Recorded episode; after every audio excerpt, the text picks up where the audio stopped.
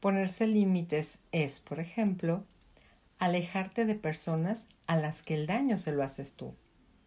Evitar que la envidia, por ejemplo, te lleve a actuar en consecuencia. Exigirte actuar bien, aunque nadie te esté mirando y sepas que no se van a enterar si no lo haces. Trabajar esas partes de ti que hacen daño a los demás en lugar de decir, es que yo soy así. Ser claro desde el principio con las intenciones que tienes con alguien, aunque eso suponga perder ciertos beneficios. Nos llenamos la boca hablando de los límites que ponemos a los demás, pero ¿y a nosotros mismos? Somos responsables de cómo actuamos y no podemos, no podemos permitirnos el lujo de hacer lo que nos venga en gana cuando queramos. Vivimos en comunidad, no estamos solos y bastante mal van las cosas por culpa de aquellos que no lo tienen en cuenta o que, aunque lo tengan en cuenta, les da igual. El mundo es muy grande y lo que ocupamos en él es un espacio muy pequeño, pero la suma de todos nuestros espacios es lo que lo conforma. Por lo tanto, tu parcelita es importante, al igual que la de todos los demás. Tienes una parcelita en el mundo. Esa parcelita son tus seres queridos, tu casa, los sitios que frecuentas, los viajes que haces, todo lo que tocas, todos los sitios donde estás. Que quizá no puedes cambiar el mundo, pero sí la parcelita que te ha tocado, y de eso se trata, de ser la mejor versión de uno mismo, poniendo límites a nuestra parte mala, que también la tenemos. Todos sentimos emociones desagradables, como por ejemplo la envidia. Siempre menciono la envidia porque considero que junto con la impotencia y los celos son las emociones que más movilizan y peor nos hacen actuar contra los demás. Para mí y bajo mi criterio, son con las que más cuidado debemos ir y bajo las que menos decisiones debemos tomar. Volviendo al tema, me voy a permitir a mí misma dejarme llevar, por ejemplo, por la envidia que siento hacia una persona para acabar actuando de forma dañina para ella? No, porque por mucha envidia que sienta, decido que no quiero ser esa clase de persona. Envidia podemos sentir todos, pero no todos vamos a actuar siguiéndola. Me voy a permitir sentir emociones desagradables, pero no actuar en consecuencia. Por supuesto que a veces me entran ganas de actuar por interés, de traicionar a alguien en mi propio beneficio, de decir o hacer algo dañino para otra persona por rabia, celos o egoísmo, como a todo el mundo. Pero no, no me voy a permitir a mí misma actuar así. Yo no quiero ser esa clase de persona y no lo voy a hacer. Tengo la capacidad de elegir cómo actúo y voy a aprovecharla porque interpongo límites a los demás pero también a mí. Que quizá no puedes cambiar el mundo, pero sí la parcelita que te ha tocado. No siempre es fácil. Actuar en contra de lo que sentimos puede ser complicado, sobre todo cuando son emociones desagradables que movilizan tanto. Pero vale la pena hacer el inmenso esfuerzo que supone si esas emociones nos llevan a actuar de una forma que no nos haría sentir orgullosos a posteriori. Voy a ponerme serio un momentito, no te me asustes, y te voy a citar una frase de Immanuel Kant, filósofo y científico alemán. Obra de tal manera que tu conducta pueda convertirse en ley universal. Esta frase me parece de las aportaciones más importantes de la filosofía. Me hizo reflexionar sobre cómo actuaba yo y empecé a preguntarme ¿Mi forma de actuar podría convertirse en ley universal? ¿Qué pasaría si todo el mundo hiciese lo mismo que hago yo? ¿Cómo sería el mundo si todas esas personas actuasen como actúo yo? ¿El mundo iría mucho mejor o peor en ese caso? ¿Soy buena para el mundo? Sé que parece una comida de tarro tremenda. Lo es. Pero son preguntas que nos tendríamos que hacer todos. Antes de actuar de determinada forma, piensa, ¿qué pasaría si todo el mundo hiciese lo mismo? Y a partir de ahí, decides. La famosa autoestima. Trabajar la autoestima es dificilísimo porque no es algo solo del presente, sino que la hemos ido construyendo con los años y con los daños. Veo cantidad de libros de autoayuda que venden que puedes trabajar tu autoestima pensando más en aquellas cosas buenas que hay en ti, dándoles más valor, no comparándote con los demás, etc. Y oye, qué fácil es decirlo. Vamos a hacer una prueba. Hazme una lista de todos tus atributos. Piénsalos. Piensa en lo mejor de ti. ¿Ya? Bien. Ahora dime, ¿te sientes mejor que antes de escribirla? Pues no, claro que no. Tú sabes que tus cualidades están ahí, pero ¿qué valor les piensas dar? Si digo que de buena soy tonta, estoy diciendo que sé que soy buena con la gente, pero que por lo visto no lo valoro lo suficiente como para considerar que, por ser así, merezco lo mismo por parte de los demás hacia mí. Me puedo considerar una bellísima persona, pero si no considero que eso es motivo suficiente como para permitirme el lujo de exigir a los demás que me cuiden, no va a servir de nada que sea consciente de ello. La vida cambia mucho cuando aprendes a decir o sentir el determinante yo esto no me lo merezco. Piensa seriamente en tus atributos, en aquello que te hace especial, porque lo eres. Hay ciertas características de ti que son preciosas. Hay cosas que te hacen... Ah, ah, ah, no, hay cosas que hacen que alguien se te quede mirando y piense, qué bella es esa persona. Piensa en ellas, enuméralas. Como te lo he dicho antes, no va a servir de mucho, pero sí para empezar a darles valor, entendiendo que por poseer esos atributos tienes derecho a exigir ciertas cosas a los demás. Me puedo considerar una bellísima persona, pero si no considero que eso es motivo suficiente como para permitirme el lujo de exigir a los demás que me cuiden, no va a servir de nada que sea consciente de ello. No te voy a dar un tip para que de repente empieces a tener autoestima. Lo que sí voy, mejor dicho, vamos a hacer, es a lo largo de este libro trabajar ámbitos que van a acabar haciendo que te encuentres mucho mejor contigo misma o mismo. Aquí somos bienvenidos todos. Aprovecho que estamos hablando de autoestima para proponerte una actividad que nuestra profesora de psicología educativa nos explicó en la carrera. Haz una lista de todos los roles que desenvuelves en tu vida, en tu día a día. Por ejemplo, madre, hermana, amiga, jefa de equipo, hija, empleada, estudiante, cuidadora de una mascota, novia, etc. Una vez realizada la lista, ponte nota del 1 al 10 en cada rol. Es decir, en función de lo buena que te consideres en cada ámbito. Ponte una nota que lo represente.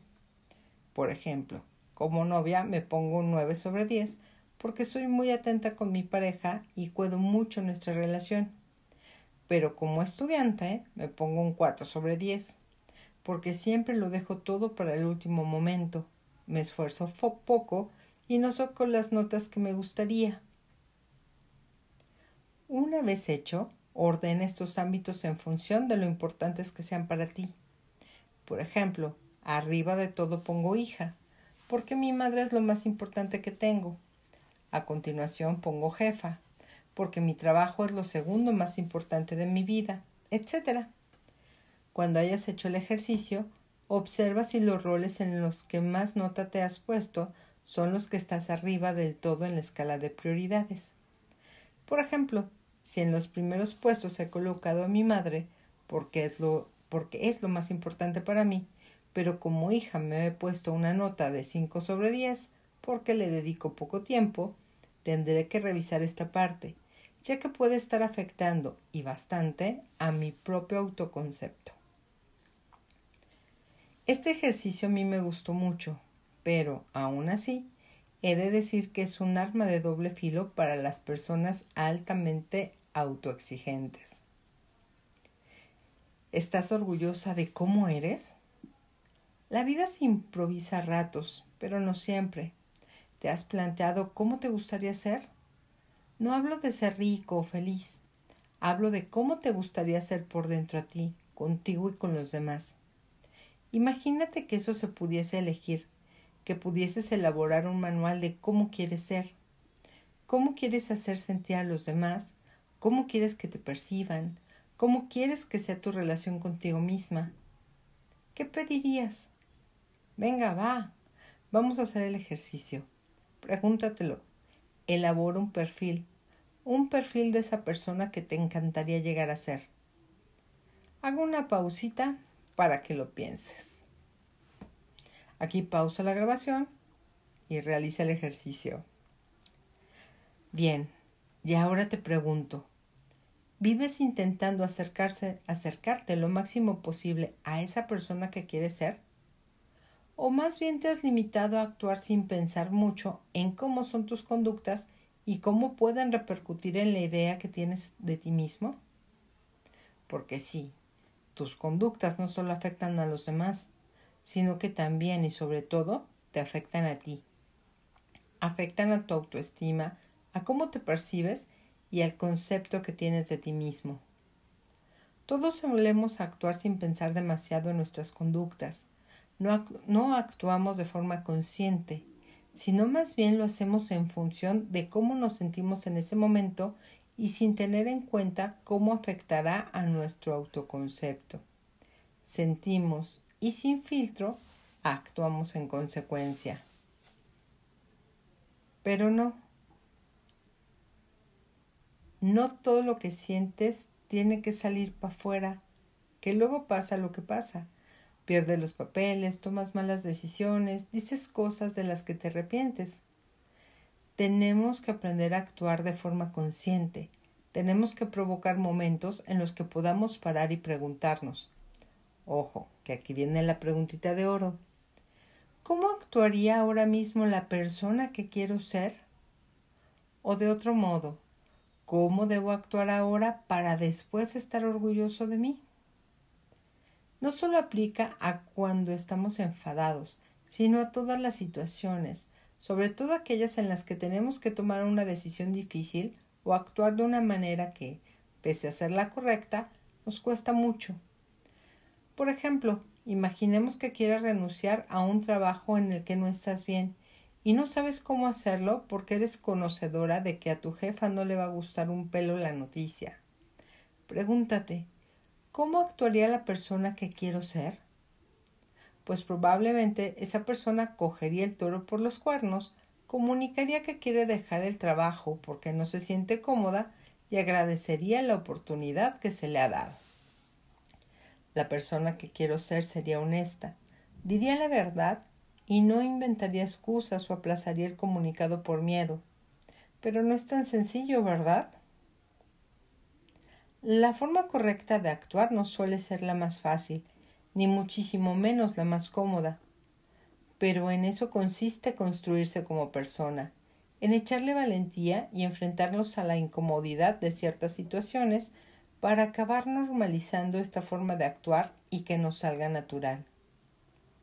Romper la relación con alguien que te quiere no es fácil. Lo fácil es el, lo fácil es el ghosting, desaparecer sin dar ninguna explicación, haciendo borrón y cuenta nueva, pero en este caso lo fácil es cobarde. Para actuar bien y con responsabilidad afectiva, hay que tener el valor de entablar una conversación incómoda, aunque no nos guste y no nos apetezca. Si por no enfrentarte a la incomodidad de actuar correctamente, vives eligiendo la forma más fácil de actuar como modus operandi para resolver los conflictos aunque ésta suponga actuar de forma que no te haga sentir orgulloso de ti mismo, será muy difícil que aprendas a construir una buena autoestima y un buen autoconcepto. No es fácil, y las primeras veces menos, pero te tienes que agarrar con mucha fuerza a la pregunta de ¿cómo actuaría esa persona que quieres ser? Para respetar y seguir tus valores es el motivo más importante por el cual actuar de determinada manera. En el momento no, pero después dirás, qué orgullosa estoy de cómo actué. Y ahí está el éxito. Es evidente que al principio va a ser difícil, porque la forma en la que te sale actuar no suele ser la que elegirías de manera consciente, pero es cuestión de práctica. Quiero que consigas estar orgulloso de ti, de cómo eres, de cómo actúas, de cómo tratas a los demás.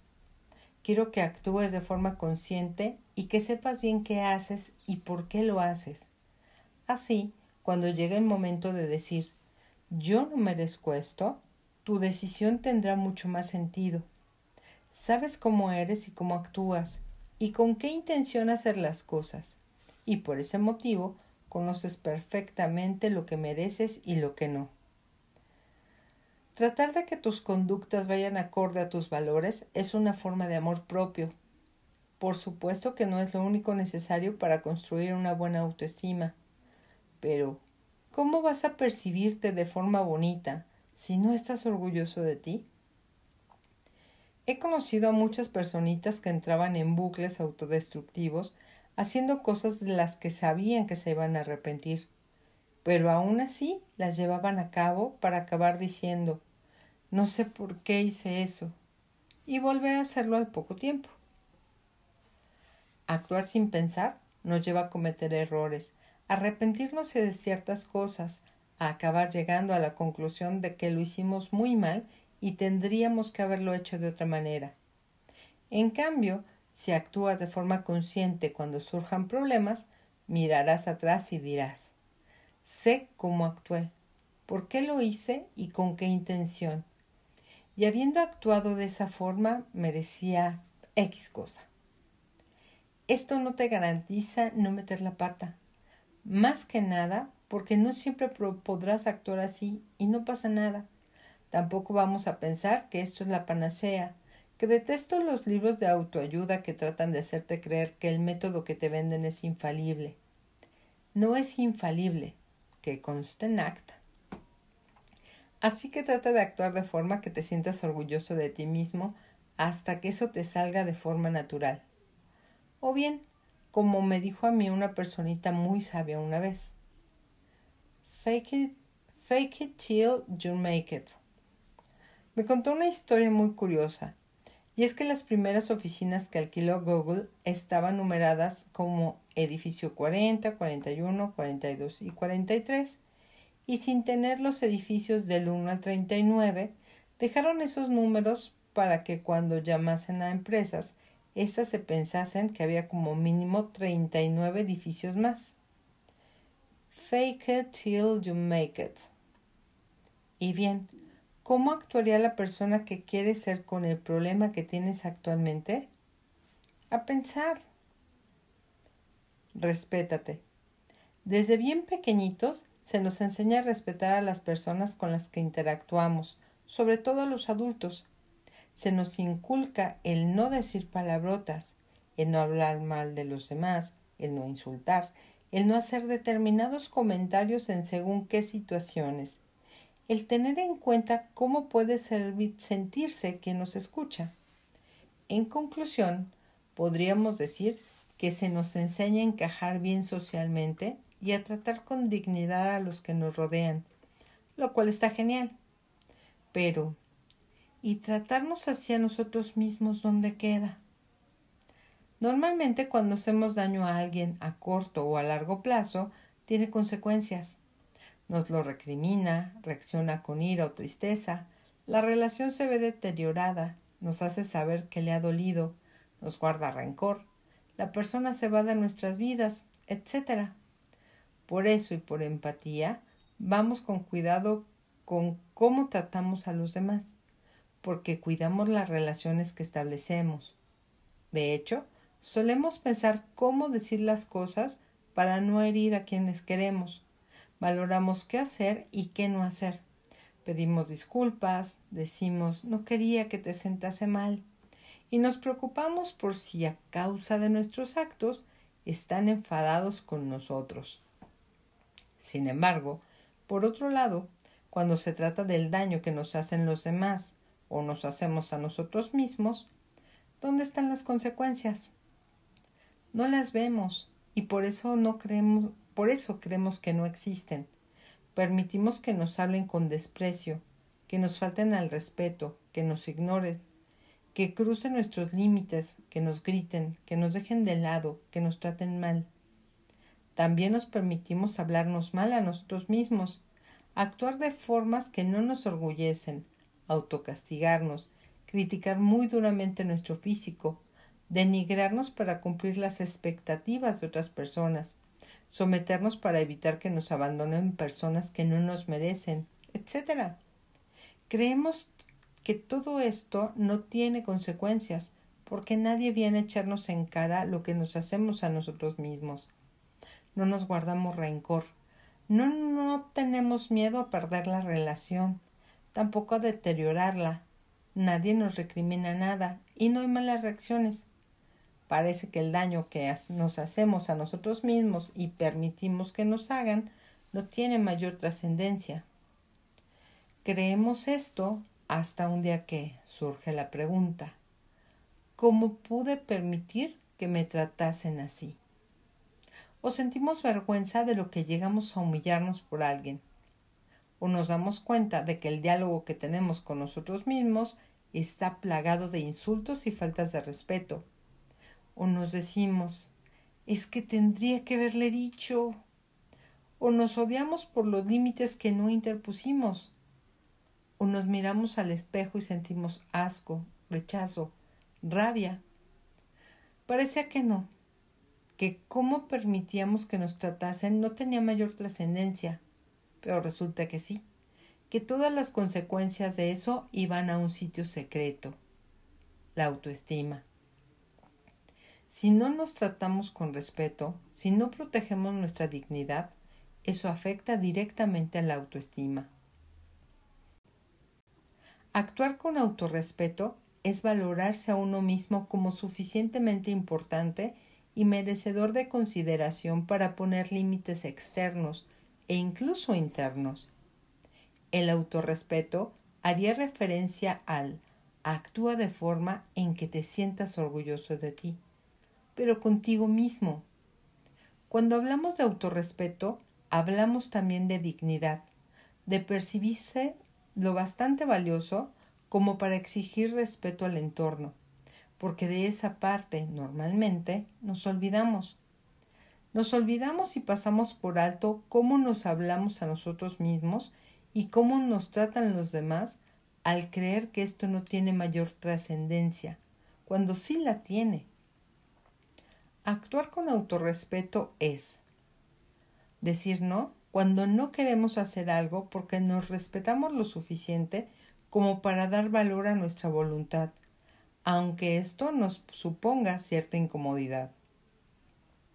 No permitirnos actuar de una forma que no queremos que nos represente como personas, criticar por envidia, buscar hacer daño por despecho, faltar al respeto al sentir mucha ira, montar una escena en público, etc.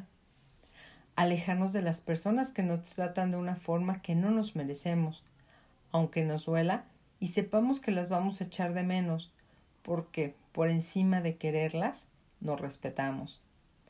Poner límites a los demás sobre cómo queremos que nos hablen o traten. Cambiar el diálogo interno y no normalizar las faltas de respeto, insultos y otros desprecios hacia nosotros mismos. Obligarnos a hacer cosas en favor de nuestro bienestar, aunque al principio no nos apetezcan. No elegir la vía fácil de no enfrentar los problemas y huir de tener que tomar decisiones complicadas, sino la vía que realmente represente lo que necesitamos o queremos. Hace un tiempo supe que tenía que dar una mala noticia a una compañera por una serie de cosas que no me habían gustado y no encajaban con mi forma de trabajar. Tenía que prescindir de ella en el ámbito laboral. De verdad, llegó un punto en el que no sabía si era más difícil para mí darla o para ella recibirla. Pero me pasé no sé cuántas noches sin dormir y días con una ansiedad tremenda. Sabía que esto le haría muchísimo daño y que por varios motivos le iba a impactar gravemente. Tal era el malestar que sentía y lo preocupada que estaba por cómo ella recibiría esta información, que estuve ideando mil alternativas que no tuviesen como resultado decirle que dejaríamos de trabajar juntas. Sin embargo, acabé haciéndome una pregunta. ¿Estas alternativas las estoy pensando por no enfrentarme al malestar o porque realmente las considero opciones viables?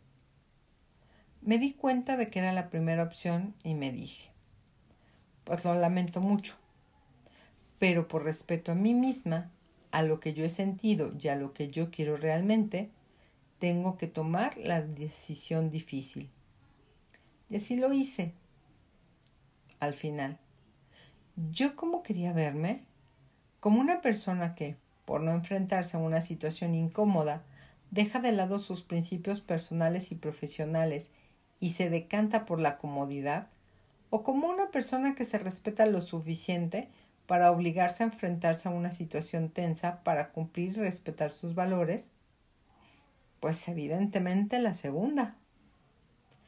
El autorrespeto a veces supone tomar decisiones difíciles, pero es lo que hay. No podemos pasarnos la vida huyendo de todo lo que nos incomoda. El autorrespeto también es valentía la valentía de echar a algunas personas de nuestra vida, de poner límites, de decir en voz alta, con respeto siempre, cosas que preferiríamos callarnos por no enfrentarnos a una situación desagradable. El autorrespeto, a veces, implica echar de menos. También supone aceptar que vamos a tener que lidiar con situaciones incómodas, pero entender que el motivo por el que lo hacemos, respetarnos, vale la pena. Eso ah, ah, ah, no, es no hablarnos como no le había, como no le hablaríamos a alguien a quien consideramos valioso. Es ponerse límites a uno mismo para que nuestros actos no acaben dándonos vergüenza, para no acumular recuerdos de los que nos arrepentiremos. El autorrespeto es ser muy consciente de que la imagen que tienes de ti mismo es importantísima para tu salud mental y que tienes que protegerla, aunque esa a veces no sea la vía fácil. Rutinas y hábitos saludables para ser feliz. Entiendo que haya cosas que nos den mucha pereza o no nos apetezcan, como hacer ejercicio, limpiar, ordenar y sacar la basura, cocinar comida mínimamente elaborada, etc. Entiendo también que a veces nos dejemos llevar por esa pereza y no las hagamos, pidamos comida a domicilio, tengamos la casa patas para arriba, echemos el día entero tirados en el sofá, etc. Lo entiendo, pero ¿sabes qué? Que no hay persona que sea feliz dejándose llevar siempre por la pereza de vivir postrada en un sofá 24 horas. Cuando hacemos ejercicio, el cerebro de forma natural libera sustancias químicas que generan placer y bienestar, que son las endorfinas, es así como está demostrado que las personas que hacen ejercicio de forma regular presentan un estado anímico y, mejor, y menores índices de depresión y ansiedad. No es algo inventado, es ciencia. Es superior a ti, a mí y a nuestra pereza. Es así. También se libera serotonina, relacionada con la sensación de felicidad y el apetito sexual, y dopamina, relacionada con el placer y la motivación. Que sí, que muy bien, pero me da pereza. Ya lo sé, ya lo sé, a mí también. El deporte no me ha gustado en la vida. Odio cansarme, igual que ordenar, limpiar, sacar la basura, cocinar comida elaborada, etc. Pero ya he aprendido la lección de que cuando no lo hago, no estoy bien sumada a la de que si cuando lo hago me siento mucho mejor y mi bienestar gana mi pereza. Por eso siempre digo que la disciplina es la forma más pura de amor propio. Una de mis frases favoritas y mantras. Porque no todo lo que es bueno para ti te apetecerá y tendrás que hacerlo igual deberás tener la capacidad de hacer cosas que no te apetecen por el mero hecho de que son en favor de tu bienestar. Sal a pasear durante el día mientras escuchas tu podcast favorito. que sea este, por favor. Tómate un rato para preparar tu desayuno, comida o cena. O dedica unas horas a cocinar lo que comerás durante la semana para no acabar cayendo en la comida rápida tan a menudo. Cumple con lo que te propones. Alarmas para madrugar, mejorar tu alimentación, hacer ciertas horas de ejercicio a la semana, etc. Y si crees que no lo harás, no te lo prometas a ti mismo. Es preferible que ajustes tus metas para hacerlas más realistas que acostumbrarte a fallarte una y otra vez a ti mismo al no cumplir aquello que dijiste que harías. Mantente aseado lavando tus dientes, manos, pelo, pies y cuerpo en general, al igual que debes hacerlo con tu pijama o ropa de cama. Ve a hacer una clase de yoga o de lo que te apetezca, o ponte un entreno en YouTube. También puedes probar con deportes nuevos, como por ejemplo la escalada. Busca un rocódromo y ve con algún amigo. A mí me gusta, sorprendente pero cierto. Dedica un rato a jugar con tus mascotas, preferiblemente si es al aire libre y en contacto con la naturaleza. Hay una receta, haz una receta de repostería, de esas que guardas cuando las ves en redes sociales y nunca haces. Haz estiramientos. Puedes ponerte un video que te ayude a realizarlo si no sabes cómo. Aprende a ser ganchillo. Puede parecer broma, pero no lo es y entretiene mucho. Toda actividad que tras realizarla te ofrezca un, resultado tangible es muy reconfortante. Queda con algunos amigos para jugar a juegos de mesa. Puede sonar clásico, pero te prometo que hay vida más allá de la oca, en Monopoly y el parchís. Actualmente existen juegos divertidísimos. Catán, Dixit, Código Secreto, también hay una versión para parejas que es divertidísima. Virus, La polilla mentirosa, Hombres lobo de Castro Negro, Risk, Jungle Speed, Bank, etc. Mantén tu casa ordenada y limpia. Dedica tiempo a tener aseado y organizado tu entorno. Haz una lista de todo lo que tienes pendiente y ve tachando hasta que te queden poquitas cosas por hacer. Evita procrastinar tanto como puedas. Descubre hobbies nuevos, hacer velas caseras o jabones, a mí me encanta. Pintar mandalas, que también me gusta mucho. Dibujar, usar las acuarelas, montar puzzles, hacer cerámica. Es maravilloso ver el resultado. Elaborar postres, restaurar muebles viejos. También puedes apuntarte a, también puedes apuntarte a talleres, claro. Ay, no tengas miedo de hacerlo sola. Recuerda lo que hablamos sobre este tema en mi libro anterior. Practica el autocuidado. Crea tus rutinas faciales. Ponte crema corporal. Usa desodorante y perfume. Elige tus jabones favoritos. Hazte la manicura y pedicura. Ponte mascarillas de vez en cuando. Cuida tu cuerpo. Tu cuerpo es tu casa.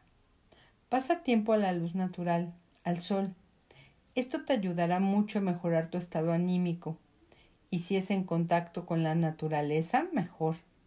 Puedes sentarte un ratito al sol mientras te tomas un refresco, café o té. Decora tu entorno tan a tu gusto como puedas. Da igual si es tu habitación, tu despacho o la casa entera. Haz lo tuyo y siéntete cómoda en él. Recuerda, la pereza y el no hacer nada nunca te llevarán a estar satisfecho contigo mismo y feliz. La disciplina sí. Permítete días de no hacer nada, pero, no que, pero que no sean la mayoría, ni siquiera la mitad.